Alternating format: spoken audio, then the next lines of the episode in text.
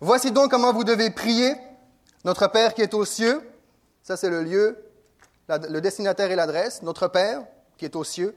Que ton nom soit sanctifié, que ton règne vienne. Combien veulent voir le règne de Dieu venir dans leur vie? Que ta volonté soit faite sur la terre comme au ciel. Donne-nous aujourd'hui notre pain quotidien, etc. Je n'énumérerai pas toute la prière du Notre Père en Matthieu chapitre 6. Voici donc comment vous devez prier. Notre Père qui est aux cieux, que ton nom soit sanctifié. Et c'est bien souvent là que ça bloque. Nous voulons le règne de Dieu dans nos vies, mais la majorité des fois où nous lisons dans la parole de Dieu, dans la Bible, où Dieu a un problème avec son peuple, où il y a des comptes à régler, où il se fâche, la majorité des fois, pour ne pas dire la totalité, c'est parce que son peuple ne sanctifie pas son nom. Parce que son peuple s'est détourné du nom de Dieu. Que ton nom soit sanctifié, permettez-moi de le paraphraser. Que ton nom soit mis à part, que ton nom soit reconnu, que ton nom se démarque, que ton nom soit différent de tous les autres noms, que ton nom soit élevé, que ton nom soit, euh, soit réputé pour être le nom de tous les noms, que ton nom euh, soit différent, que ton nom soit saint, que ton nom soit mis à part, que ton nom ne soit pas associé à tous les autres noms, que ton nom soit pris au sérieux, que ton nom soit considéré, que ton nom soit sanctifié. Le 4 septembre, c'est les votations pour ceux qui n'ont pas voté par anticipation. Ne, me répondez pas aux voix parce que ça ne me regarde pas, mais quand même, je vous pose la question, pour quel parti allez-vous voter? Et là, il y a qui il me semble que l'Église est apolitique, puis là, ils s'enlignent dans la, dans la politique. Non, pas dans la politique, mais dans la politique. Pour quel parti vas-tu voter le 4 septembre si ce n'est pas déjà fait, ou pour quel parti as-tu voté? En fait, la vraie question devrait être, pour qui et non pour quel parti? Pour qui allez-vous ou allons-nous voter ce mardi? Parce que le, parti peut, à travers les années, quelconque parti, quel que, soit le parti, peut être, à travers les années, être représenté par bien des gens qui ont adhéré à travers les années, à travers l'existence du parti. Mais si vous voulez être sûr que votre parti puisse avoir une chance de gagner les élections, il va pas falloir, faut faire plus que voter pour un parti. Il faut voter, choisir le nom du chef qui représente le parti. Alors la vraie question est, pour quel nom, pour qui vas-tu voter? Quel est le nom du chef que tu vas mentionner, du chef actuel du parti que tu veux qui remporte les élections? Le nom est quelque chose de très, très, très important. Mais je pense que c'est l'un des messages les plus simples que je m'apprête à vous livrer ce matin. Et on était là, alors qu'on est dans cette période de rentrée dimanche 2 septembre, la question que je me posais, c'est Seigneur, quel message est-ce que ton Église, dont je fais partie, qu'est-ce que nous avons besoin d'entendre de ta part, de ta parole? Nous avons des défis, nous avons des situations. Est-ce qu'il y a des clés stratégiques pour faire face aux imprévus, face à, toutes sortes de difficultés ou comment se comporter, etc. Et quel message J'aimerais débuter ce, ce, mois de septembre avec un message très simple. Et ce n'est pas, je n'ai pas un sujet en particulier, mais j'aimerais vous parler beaucoup plus d'une personne en particulier. Le nom est important. Lorsque Dieu s'est révélé à Moïse dans le buisson ardent, un, épisode que nous connaissons pour la plupart d'entre nous, Exode chapitre 3 qui apparaît à l'écran, Moïse dit à Dieu, et là aussi il se révèle, cette partie-là n'est pas sur l'écran, mais il se révèle à, à, Moïse, et Moïse voit le buisson ardent, et là il va dire, enlève tes souliers car ce lieu est saint. Que ton nom soit sanctifié, son nom est saint. Enlève tes sandales. Parce que le lieu sur lequel tu te tiens est un lieu saint, un lieu sacré, un lieu à part, un lieu différent de tous les lieux que tu as foulés jusqu'à présent, un lieu dans lequel tu ne peux pas rentrer comme ça facilement, de façon irrévérencieuse. Mais bref, il y a tout un entretien avec Moïse, et il y a plusieurs versets que nous allons regarder ce matin. Ici, on voit Moïse dit à Dieu, donc Dieu choisit Moïse pour libérer son peuple de l'esclavage euh, des Égyptiens à cette époque-là. Moïse dit à Dieu, J'irai donc vers les enfants d'Israël et je leur dirai, le Dieu de vos pères m'envoie vers vous. Mais s'ils me demandent quel est son nom, que leur répondrai-je? Dieu dit à Moïse, Je suis celui qui suis. Et il ajouta, C'est ainsi que tu répondras aux enfants d'Israël, celui qui s'appelle Je suis m'a envoyé vers vous.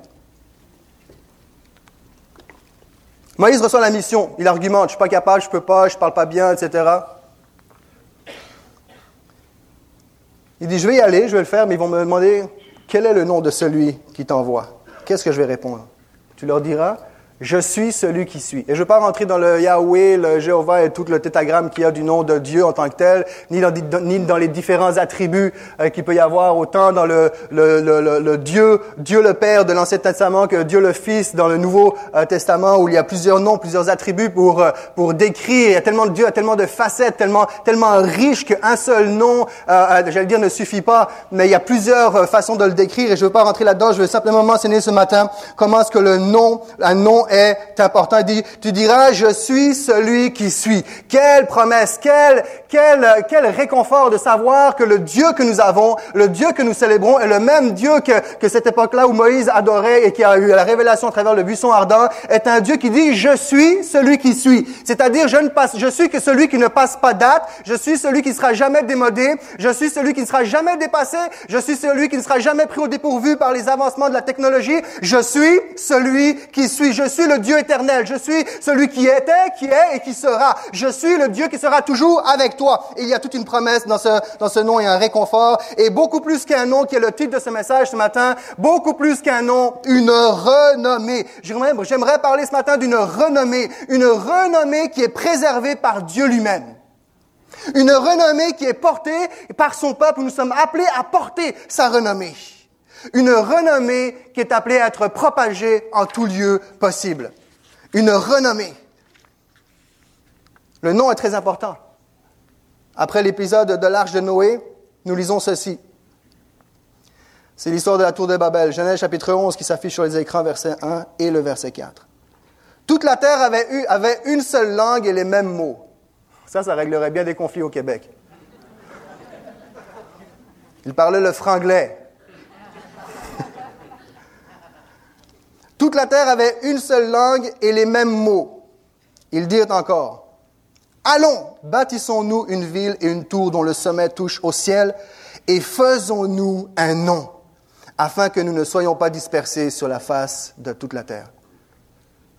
Faisons-nous un nom. Et là, il y a tout l'épisode qui suit, où Dieu descend, visite Babel, visite la ville, et s'aperçoit de l'intention des hommes, de l'orgueil des hommes de vouloir élever une tour jusqu'aux cieux, etc. Il n'y a rien qui pourra les arrêter parce qu'ils sont unis. En tout cas, il y a tout un, historique qui prend place et, c'est là que Dieu va confondre leur langage, d'où Babel, qui veut dire les langages sont confondus, si je ne me trompe. Mais mon point ici, c'est dit, faisons-nous un nom. Plusieurs siècles après, il n'y a pas grand-chose qui a changé. Malgré que nous parlions toutes sortes de langues et de dialectes, sans compter les accents. il n'y a pas grand-chose qui a changé. Entre nous, encore aujourd'hui, l'homme, avec un grand H, cherche à se faire un nom. L'homme, l'être humain, cherche à se faire un nom que ce soit comme vedette, que ce soit comme artiste, comme spécialiste dans son domaine, euh, que ce soit comme entreprise, comme parti politique. Même euh, parfois l'Église peut tomber dans ce piège et chercher à se faire un nom au milieu de la société parmi les autres églises, parmi ses frères et sœurs. Vous disons les vraies affaires. On cherche à se faire un nom. Se faire un nom, c'est vouloir se démarquer, c'est vouloir laisser sa trace. Se vouloir se faire un nom, c'est vouloir assurer sa longévité. C'est être sûr qu'on nous remarque. C'est être sûr que l'on nous oublie pas. C'est être reconnu comme quelque chose ou quelqu'un de fiable on veut avoir un nom, on veut se faire un nom et rien n'a changé depuis ce temps-là. Nous cherchons encore à nous faire un nom sous toutes sortes de façons, de façon subtile. Des fois, c'est carrément euh, complètement déclaré ou c'est non même pas caché. Nous cherchons à nous faire un nom. On va même se vanter. Vous pouvez vous fier à telle entreprise. 50 ans, 100 ans d'existence, c'est fiable. Voici le nom, euh, entreprise de déménagement ou peu importe le domaine dans lequel on se trouve, mais nous cherchons à nous faire un nom. Et tous les hommes ne l'avoueront peut-être pas, mais il y a, je crois, dans la plupart des hommes, je ne peux pas dire à 100% parce que je ne connais pas le 100%, de la totalité des hommes au portail, mais il y a dans le cœur de l'homme, homme masculin, le secret caché, l'espérance profonde d'avoir un fils. Ah, mais non, pourvu qu'il soit en santé. Pourvu qu'il soit en santé. Peu importe. Pourquoi? Parce que avec le Fils.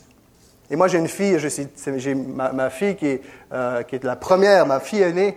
Mon aînée est une fille et je suis fier, heureux. C'est ma princesse. Je la remplacerai jamais par qui que ce soit, ni par mon deuxième fils, comme euh, l'un et l'autre ne peuvent pas remplacer l'autre. Il y a un bonheur, mais il y a dans le cœur de l'homme le désir d'avoir un fils. Pas parce qu'il n'aime pas sa fille, parce que le Fils va assurer la longévité de son nom. Lorsque ma fille va se marier, je sais qu'au Québec c'est moins présent, mais lorsque ma fille va se marier, elle va perdre son nom de La Fontaine pour prendre le nom de quelqu'un d'autre. Mais lorsque mon fils se marie, se mariera, qu'il se marie au Québec avec une Africaine, une Haïtienne, une Japonaise, une Suisse, une Européenne, peu importe, qu'elle soit jeune, belle, moche, talentueuse, peu importe, tous les enfants qu'il va avoir avec cette fille-là, cette femme-là, porteront encore de la fonte.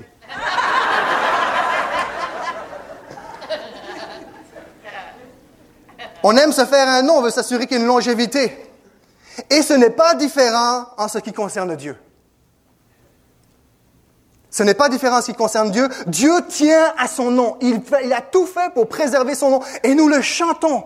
Nous le célébrons, béni soit ton nom, oh Dieu, rien n'est incomparable à toi, etc. On proclame son nom, on dit son nom, on verbalise son nom, on écrit son nom, on lit son nom, ça fait, son nom fait partie de notre vocabulaire, de nos discussions régulièrement, dans nos échanges les uns avec les autres. J'aimerais vous dire ce matin que Dieu n'est pas différent. Nous avons été créés à l'image de, de Dieu, c'est pas pour rien. On voit ce qu'il y a en nous, ce désir qu'il y a en nous de voir notre nom se perpétuer et être reconnu. Eh bien, c'est le même désir qu'il y a dans le cœur de Dieu. Et ça, nous nous avons besoin de le comprendre d'une façon tout à fait particulière à partir d'aujourd'hui, parce que ça va nous démontrer, lorsque nous aurons compris et saisi l'importance que Dieu accorde à son propre nom, eh bien, nous allons saisir, euh, notre vie de prière va changer, nous allons euh, réaliser, nous allons découvrir comment ouvrir le ciel au-dessus de nos vies, nous allons découvrir comment être en mesure de réjouir pleinement le cœur de Dieu, mais avant tout, je déclare et je dis ce matin, Dieu tient à son nom.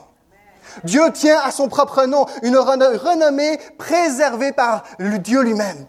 Ésaïe chapitre 63, versets 12 et 14, toujours fait allusion toujours des événements qu'on connaît quand même bien dans la parole de Dieu. Encore une fois, c'est l'histoire de l'événement de l'esclavage en Égypte. Et voici ce que dit le prophète. Qui dirigea la droite de Moïse par son bras glorieux? Qui fendit les eaux devant eux pour se faire un nom éternel? Littéralement. C'est qui qui a fait ça? Pour se faire un nom éternel. Dieu, en libérant son peuple de l'esclavage, en accomplissant des, signes, des prodiges, des miracles, il, il était en train de se faire, c'est pas seulement qu'il était en train, il voulait se faire un nom, un nom qui allait durer, un nom éternel. Un peu plus bas, comme la bête qui descend dans la vallée, l'Esprit de l'Éternel les a menés au repos. Il nous compare à un troupeau ici. L'Éternel les a menés au repos. C'est bon d'entendre ça avant la rentrée, hein? Dieu nous conduit comme un troupeau dans le repos alors que nous venons de commencer pour certains d'entre nous et on est déjà dans le stress des activités. L'Éternel les a menés au repos, c'est ainsi que tu as conduit ton peuple pour te faire un nom glorieux. Pour te faire un nom glorieux. Ézéchiel chapitre 20 verset 9. Alors qu'Ézéchiel est en train de rappeler, le prophète, Dieu est en train de dire à son prophète, à son, à son, à son homme, il dit, tu vas, voici ce que tu vas dire à mon peuple. Tu vas leur rappeler toutes les abominations qu'ils ont fait devant moi, tous les actes euh, inacceptables qu'ils ont fait, que tout ce qui attirait, les abominations qui attiraient leur regard, malgré les avertissements que je leur ai donnés, ils ne se sont pas éloignés, ils ne se sont pas détournés. Et voici au verset 9 ce qu'il dit. Néanmoins, j'ai agi, c'est Dieu qui parle à travers le prophète, néanmoins, j'ai agi par égard pour mon nom afin qu'il ne soit pas profané, que ton nom soit sanctifié. Profané est l'inverse, le contraire de la sanctification. Afin qu'il ne soit pas profané aux yeux des nations parmi lesquelles il se trouvait et aux yeux desquelles je m'étais fait connaître à eux pour les faire sortir du pays d'Égypte. J'ai agi par mon nom. Dans Deutéronome, on ne lira pas, il y a beaucoup de versets. Chapitre 7, verset 9, euh, chapitre 7, chapitre 9, pardon. à plusieurs reprises, Dieu va dire, ce n'est pas parce que vous êtes un peuple nombreux que je vous ai sauvé. Ce n'est pas parce que vous êtes un peuple juste que je vous ai sauvé. C'est par, premièrement, parce que les peuples qui étaient contre vous marchaient dans la perversité et parce que je tiens à mon nom. Dieu tient à son propre nom. C'est à cause de moi. Quelle grâce de Dieu. Il n'y a rien ni personne ici dans ce lieu. Il n'y a pas un pasteur il n'y a pas un leader, il n'y a pas un saint dans ce lieu qui peut dire, moi, je mérite le ciel. Il n'y a personne qui peut se présenter ici ce matin dans la louange et dire, moi, je peux te louer parce que j'ai passé une bonne semaine. Il n'y a personne parce que nous sommes tous ici à cause du fait que Dieu prend soin de son propre nom. Pas parce que nous sommes beaux, pas parce que nous sommes bons, pas parce que nous sommes nombreux, pas parce que nous sommes justes, pas parce que quoi que ce soit, parce que lui, il est le je suis. Et s'il il tient autant à son nom, et la raison est toute simple, c'est qu'il s'est engagé envers lui-même à prendre soin de toi. Il s'est engagé, il a mis son nom en jeu. Il a mis son nom en jeu. Il a mis son nom en réputation. C'est son nom qui est... Il s'est engagé envers lui-même parce qu'il savait que les êtres humains allaient une fois bien, une fois mal, une fois bien, une fois mal. Il s'est engagé, moi je fais une alliance avec mon, avec mon peuple et je m'engage envers moi-même. Dieu, autrement dit, alors que nous sommes dans cette période d'élection, Dieu votait pour lui-même. Dieu est en train de dire,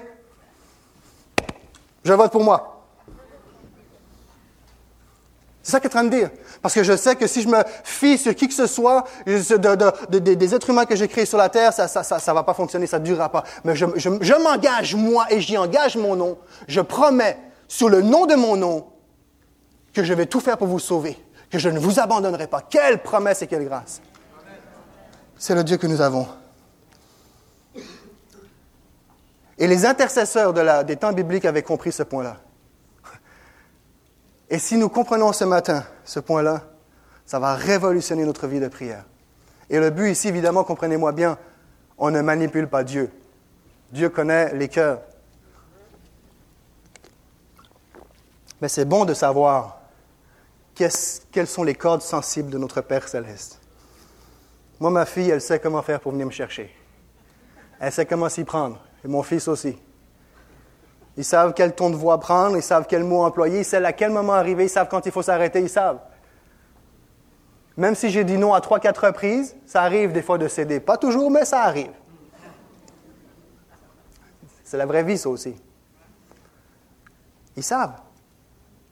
Ils savent comment, approcher leurs parents. Et comme, comme peuple, comme Église, nous avons besoin de savoir comment approcher notre Dieu. Les intercesseurs avaient compris cela. Josué. Josué qui veut dire l'Éternel sauve, comme Jésus. Josué chapitre 7, versets 8 et 9. C'est après l'événement, vous savez, ils, se sont emparés de Jéricho, là, ils essaient une deuxième fois, c'est la ville d'Aï, cette fois-ci, c'est moins, moins grosse ville, ils sont convaincus qu'ils veulent y aller. Ils se plantent le nez, c'est la défaite totale. Israël est dans la défaite, ils partent, ils partent en fuite, là c'est la honte, la défaite, Josué, il s'arrache les cheveux. Et là, euh, verset, chapitre 7, versets 8 et 9, il dit, De grâce, Seigneur, que dirais-je? Il est en train de prier, il est en train d'intercéder. Que dirais-je après qu'Israël a tourné le dos devant ses ennemis? Les Cananéens et tous les habitants du pays la prendront et nous envelopperont et ils feront disparaître notre nom de la terre. Et que feras-tu pour ton grand nom? Ils vont la prendre. Eux qui avaient entendu dire le Dieu d'Israël a ouvert la mer rouge, les miracles, les displays, etc. Ils vont le savoir, Dieu d'Israël n'est plus avec nous. Ils vont venir nous envelopper, nous encercler tout bord, tout côté, ils vont nous faire la peau. Que va devenir notre nom? Mais il termine. Et que va, que deviendra ton grand nom? Oh! Wow, wow, wow, attends, attends. Et là, Dieu lui révèle une stratégie, il lui révèle la cause. D'un coup, Dieu se met à parler. Non pas qu'il était resté silencieux. Un autre passage qui est très émouvant, un autre, un autre intercesseur, Daniel chapitre 9, le verset 15. Ensuite, on saute au verset 18 et 19, sur les écrans toujours. Et maintenant, Seigneur notre Dieu, toi qui as fait sortir ton peuple du pays d'Égypte par ta main puissante, et qui t'es fait un nom comme il l'est aujourd'hui, nous avons péché, nous avons commis l'iniquité. Mon Dieu, prête l'oreille et écoute. Ouvre les yeux et regarde nos ruines. Regarde la ville sur laquelle ton nom est invoqué car ce n'est pas à cause de notre justice que nous te présentons nos supplications, c'est à cause de tes grandes compassions. Seigneur, écoute. Seigneur, pardonne. Seigneur, sois attentif. Agis et ne tarde pas. Par amour pour toi, ô mon Dieu, car ton nom est invoqué sur ta ville et sur ton peuple. Daniel avait compris comment prier. Daniel avait compris comment faire pour attirer l'attention de Dieu. Il dit, il parle évidemment de la ville sur laquelle est invoqué le, nom de Dieu, évidemment, c'est la ville de Jérusalem. Mais ce que Daniel est en train de faire, il est surtout en train d'attirer l'attention sur le fait qu'il s'agit d'une ville sur laquelle son nom est proclamé. Il ne met pas tellement l'emphase sur la ville. C'est pas tellement la ville qui, qui, qui, qui intéresse Daniel. C'est la réputation du nom de Dieu si cette ville est prise en otage. Il dit, que viendras-tu? Et, Daniel a très très bien compris. Il va dire, ce n'est pas à cause de notre justice que nous te présentons. Daniel arrive, il, il, juste, il réalise pleinement qu'il a rien comme argument à présenter à Dieu. Il dit, qu'est-ce que je pourrais venir? À chaque fois, on a dit, on va le suivre. À chaque fois, on, s'est détourné de toi. À chaque fois, on a fait des promesses. À chaque fois, on les a pas tenues. Qu'est-ce, quel argument je pourrais avoir pour venir de toi? Il le dit clairement, ce n'est pas à cause de notre justice. Oh, Dieu répond. Oh, Dieu écoute. Pourquoi? Parce que je suis bon? Non? Pourquoi? Parce que je prie fort. Pourquoi? Parce que je fais des belles prières bien articulées. Non. Pourquoi? Parce que j'ai passé une belle semaine, ou un bon mois, une bonne année dans ta présence, où je suis allé régulièrement à l'église. Non, non. Pourquoi? Pour l'amour de ton nom. Oh Dieu, regarde à ton propre nom. Regarde à ta renommée. Regarde ce qu'il est en train de devenir. Viens à nous. Viens à notre secours. Et l'Éternel va lui répondre.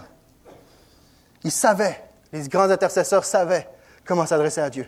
Il savait que le nom de Dieu était quelque chose. Dieu s'était engagé à préserver son nom afin que son nom soit sanctifié et reconnu. Même Moïse, on ne lira pas ce matin, mais même Moïse, alors que l'Éternel, le, peuple euh, d'Israël est en train de se vautrer dans l'idolâtrie et toutes sortes de, de débauches et en train de faire le fameux veau d'or. Et là, la colère de l'Éternel s'enflamme. Ils se sont détournés de moi au lieu de m'adorer moi, moi qui suis un Dieu vivant, moi qui leur ai donné à manger, moi qui les ai sauvés, moi qui en pris, pris soin. Ils sont en train d'adorer un morceau de métal. Puis la colère dit, je, suis là, je suis tanné, je le parabrase. Version euh, québéco-franco-suisse, euh, noyé quelque part dans le continent.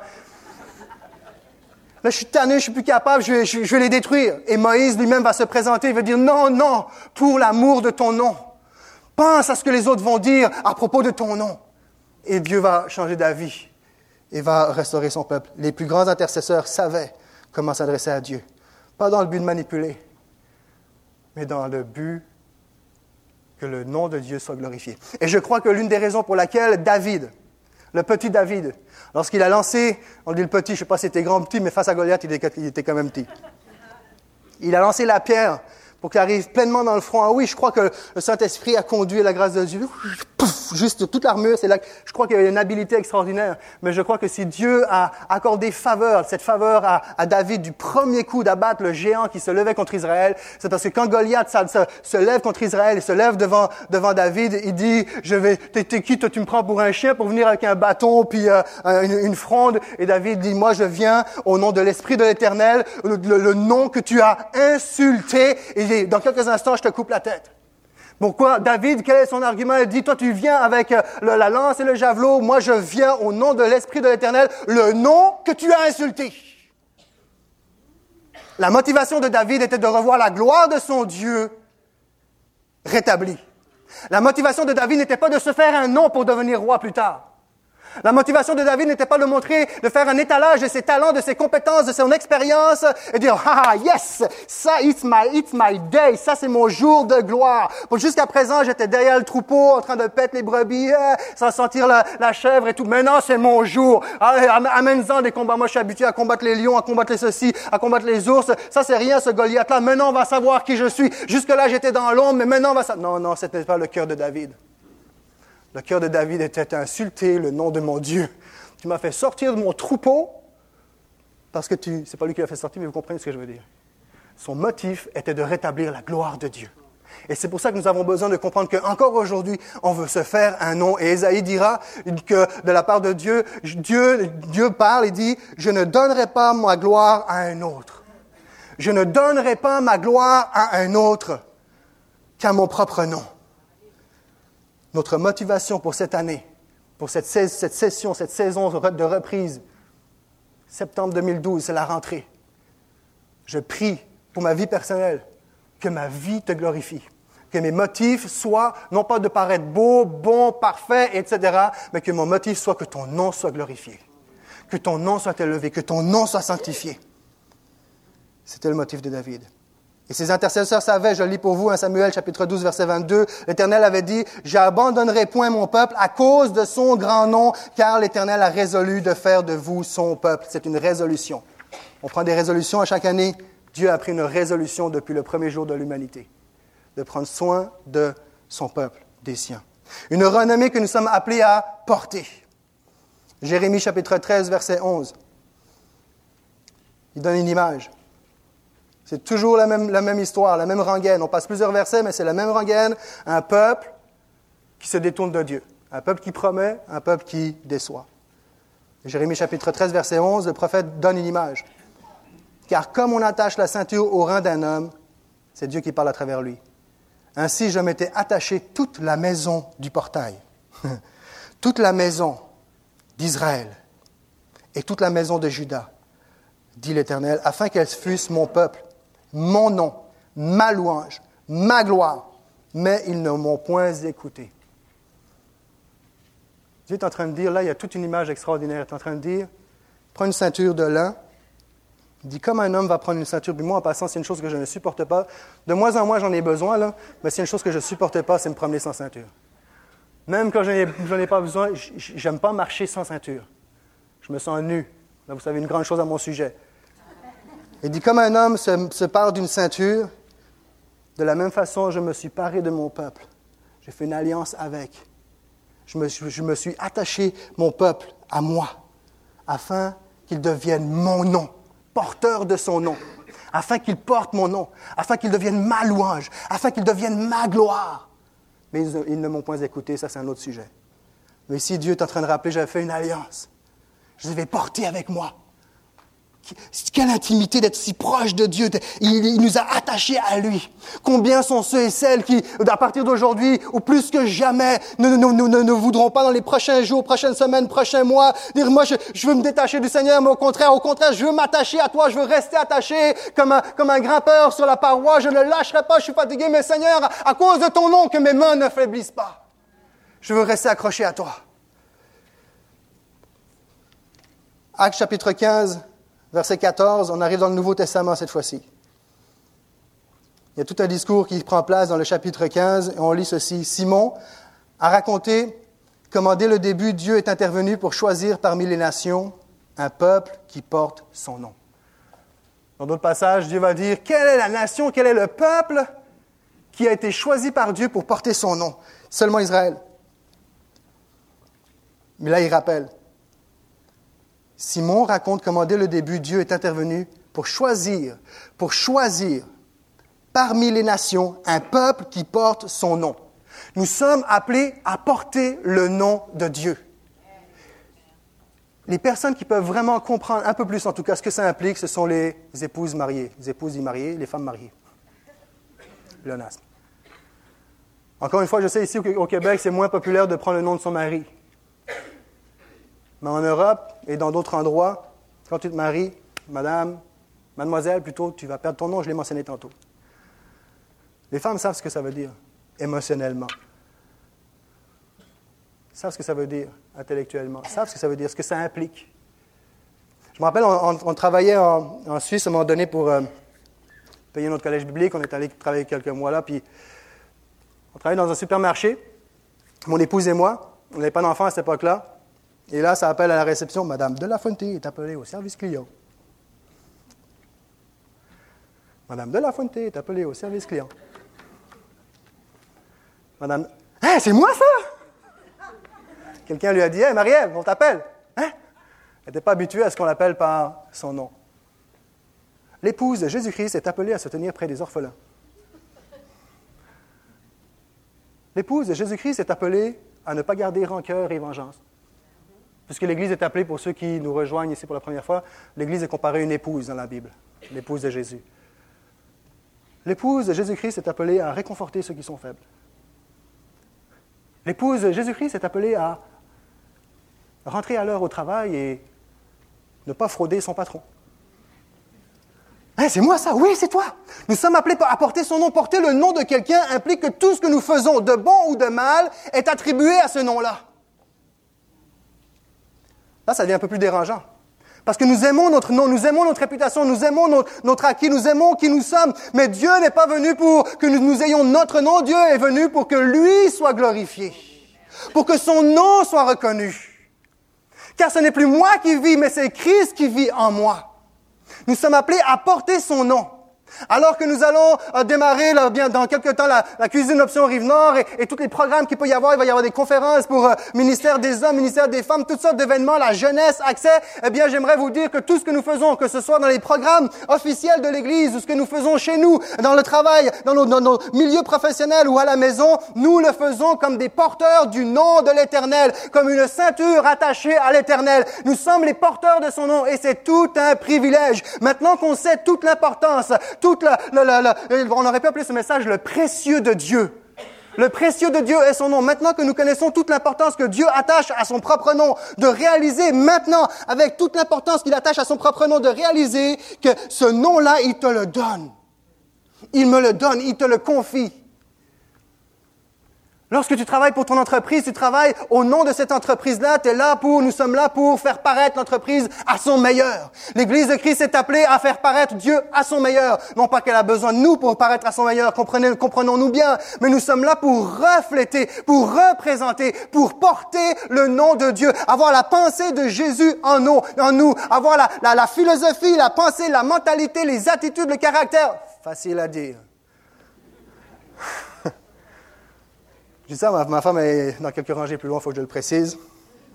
Facile à dire, mais c'est quand même là notre mission. Nous sommes appelés à représenter le corps, la, tête euh, de, de notre chef, c'est Jésus-Christ.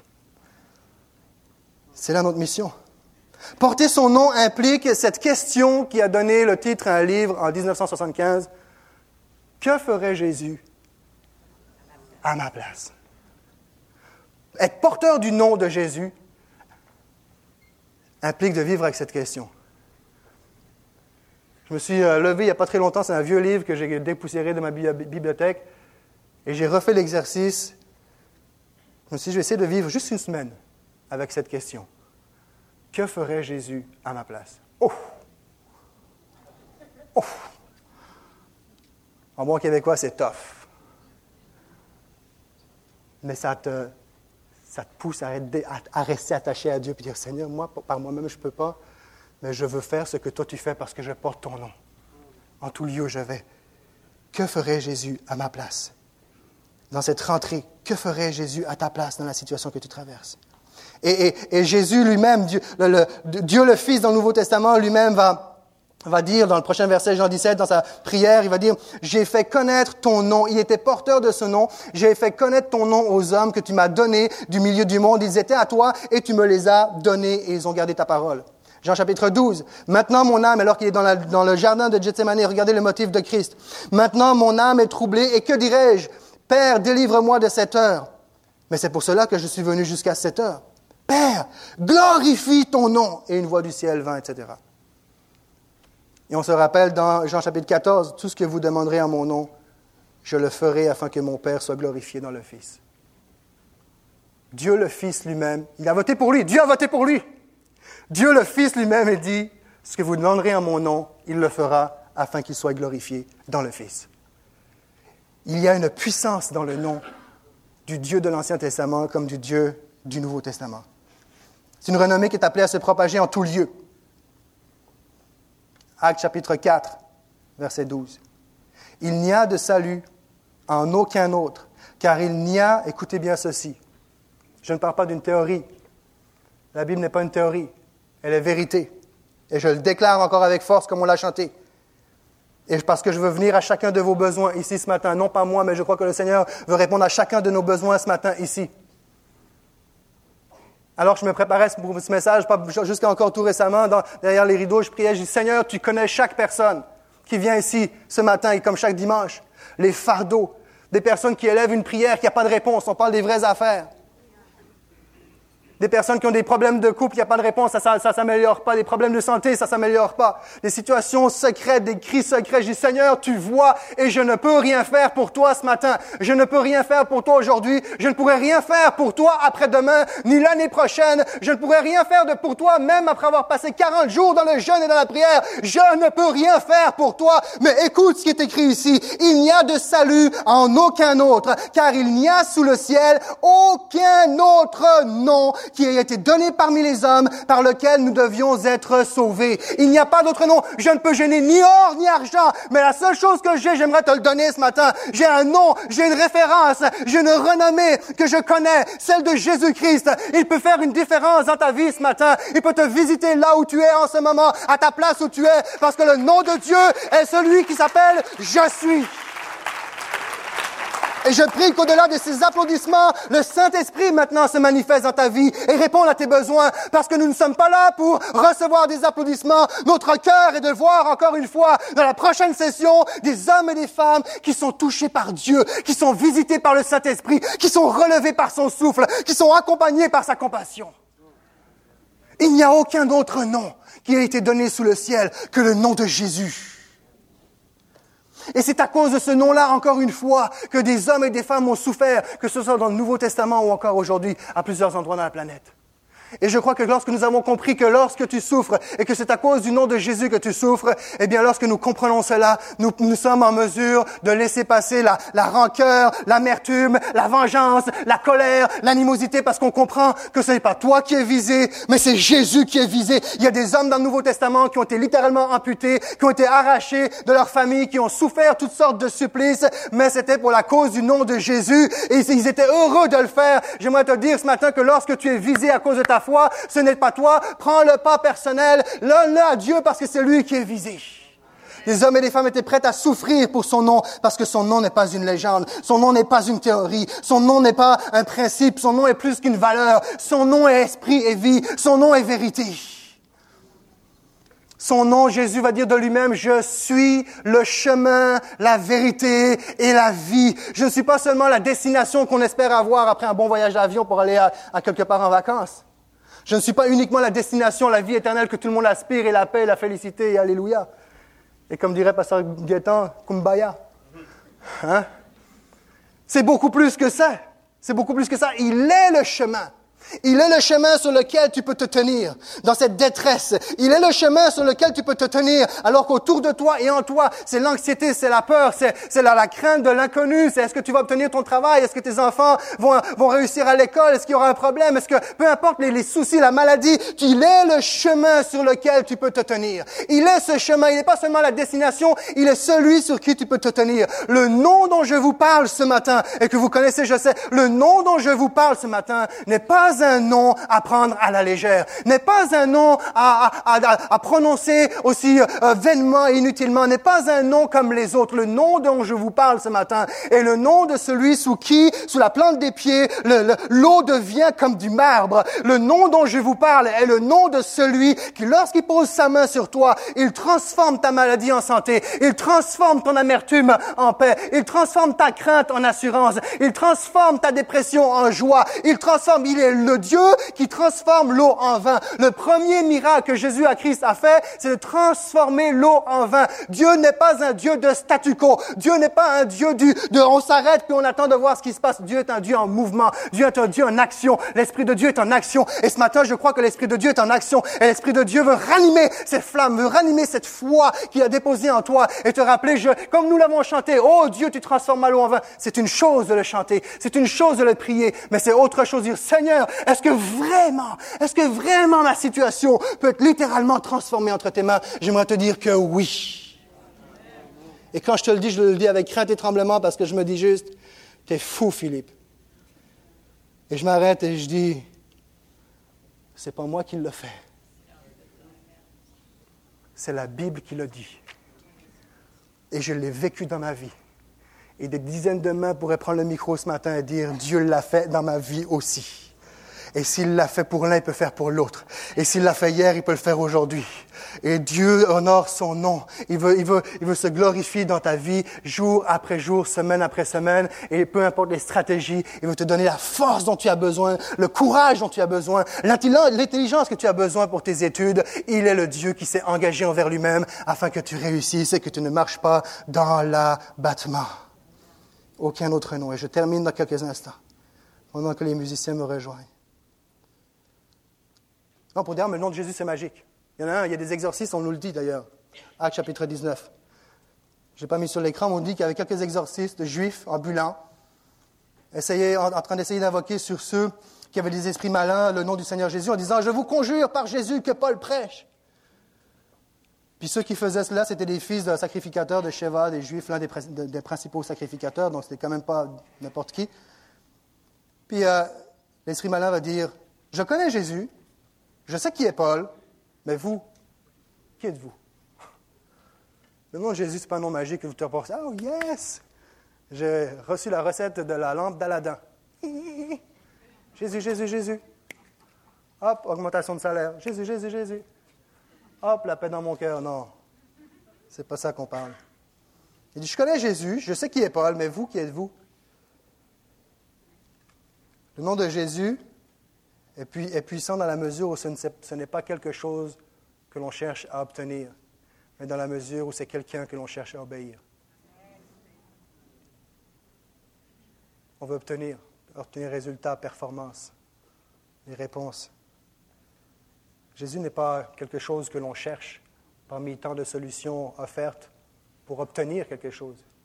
C'est une personne que l'on suit, qu'on cherche à obéir. Et comment ne pas obéir et ne pas aimer un Dieu qui s'est offert complètement, librement, par grâce, alors qu'on ne méritait rien? Le nom de Jésus est puissant dans la mesure où on ne se l'attribue pas par mérite, mais qu'on se l'approprie par la grâce de Dieu. Par la grâce de Dieu. Le christianisme, le christianisme n'est pas une marque sans nom. Vous connaissez la marque compliment, hein? Emballage pas très esthétique, mais pas cher. À moindre coût, ou President Choice. En France ou en Suisse, plutôt, on a budget. Ça s'appelle budget. C'est bizarre, mais c'est la marque sans nom.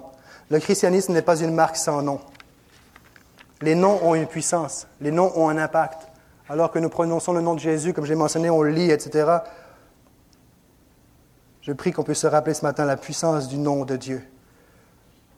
Les noms ont une puissance lorsqu'on les prononce. Il crée une émotion, il crée un sentiment. Si je dis Tim Horton, pas besoin d'en dire plus, à moins que tu n'aimes pas le café. Si je dis Steve Jobs, on sait de qui on parle. Si je dis Oussama Ben Laden, Saddam Hussein, Mandela, il y a des mots comme ça, même des mots. Si je dis enveloppe brune,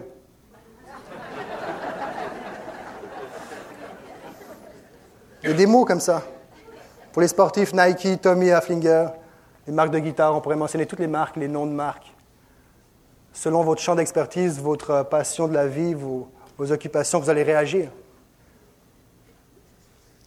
Si ce matin je mentionnais le nom de celui qui t'a abusé, qu'il s'agisse de ton ex-mari qui te battait ou de ta femme, qui de ton ex-femme qui t'a trompé ou de ton père qui t'insultait devant tout le monde et t'humiliait, je mentionnerais simplement son nom. On peut être mille dans ce lieu, mais juste entendre son nom, même son prénom, tu réagirais à ta place. Parce que ce nom éveillerait quelque chose dans ta tête, dans ton esprit, dans tes émotions. Les noms éveillent des choses, c'est pas rien. C'est important. Si je mentionne Gérard Legault, on va penser à c'est assez, il faut que ça change. Ah, c'est l'inverse. C'est quoi? François Legault, c'est ça. François, excusez-moi, François Legault. Le pire, c'est que je me suis dit, il faut que je vérifie son prénom. Ben, J'avais un doute en venant. J'ai dit, sinon, tu auras l'air fou. C'est fait. Si je mentionne Charret, on pense pour le Québec. Si je mentionne Pauline Marois, à nous de choisir. Si je mentionne Jésus-Christ, pourrait y avoir toutes sortes de slogans. Un que j'aurais envie de dire ce matin, Jésus-Christ, sacrifié pour toi. Alors que plusieurs noms sortent et je nous invite à aller voter, c'est notre responsabilité, ce n'est pas ça le but du message, comprenez-moi. Alors que plusieurs noms sortent, je prie qu'on puisse démarrer cette session d'automne en choisissant, en élisant Jésus-Christ, encore une fois, sur le trône de notre cœur. Que ton nom soit sanctifié, que ton règne vienne. Et nous voulons tous le règne de Dieu, mais le règne de Dieu va venir dans la vie de celui qui dit que ton nom soit sanctifié. Et le règne de Dieu se manifestera, et tout le reste. Le nom de Jésus-Christ Éphésiens chapitre 1, je termine avec cette référence. Alors que les musiciens commencent à jouer.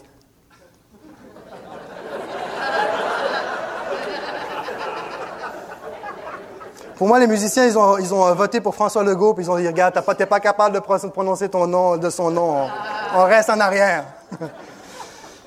Et quel est envers nous qui croyons l'infinie grandeur de sa puissance, se manifestant avec efficacité, par la vertu, pas avec théorie, pas avec éloquence, avec efficacité par la vertu de sa force. Il l'a déployé, Dieu l'a déployé en Christ, en le ressuscitant des morts et en le faisant asseoir à sa droite dans les lieux célestes et celui que je préfère, verset 21, au-dessus, il est assis où? À la droite de Dieu, dans les lieux célestes, au-dessus de toute domination, au-dessus de toute autorité, au-dessus de toute puissance, au-dessus de toute dignité, au-dessus de tout nom qui peut se nommer, c'est ce que je préfère encore plus de plus, non seulement dans le siècle présent, mais dans le siècle à venir. Le nom que nous adorons est un nom qui ne passe pas date, c'est l'éternel je suis qui veut agir en ce jour-là. Jésus, l'éternel sauve. Jésus veut dire sauveur. Christ veut dire oint oint qui veut dire élu. alors que les, prophètes et les rois étaient oints, recevaient cette onction d'huile juste simplement pour manifester l'approbation de Dieu. Jésus-Christ loin, Jésus le oint, Jésus le choisi de Dieu lui-même pour se révéler à chacun d'entre nous. Jésus a été choisi par Dieu, a été élu par Dieu afin de refléter le cœur du Père, afin de repousser l'adversaire, afin de restaurer nos cœurs brisés et afin de racheter les âmes qui sont perdues. Un nom que personne ne peut acheter, mais par lequel quiconque croit en lui peut être racheté de l'enfer. J'aimerais vous inviter à vous lever ce matin et que nous puissions célébrer avec ou sans musiciens. Nous allons célébrer le Seigneur Jésus.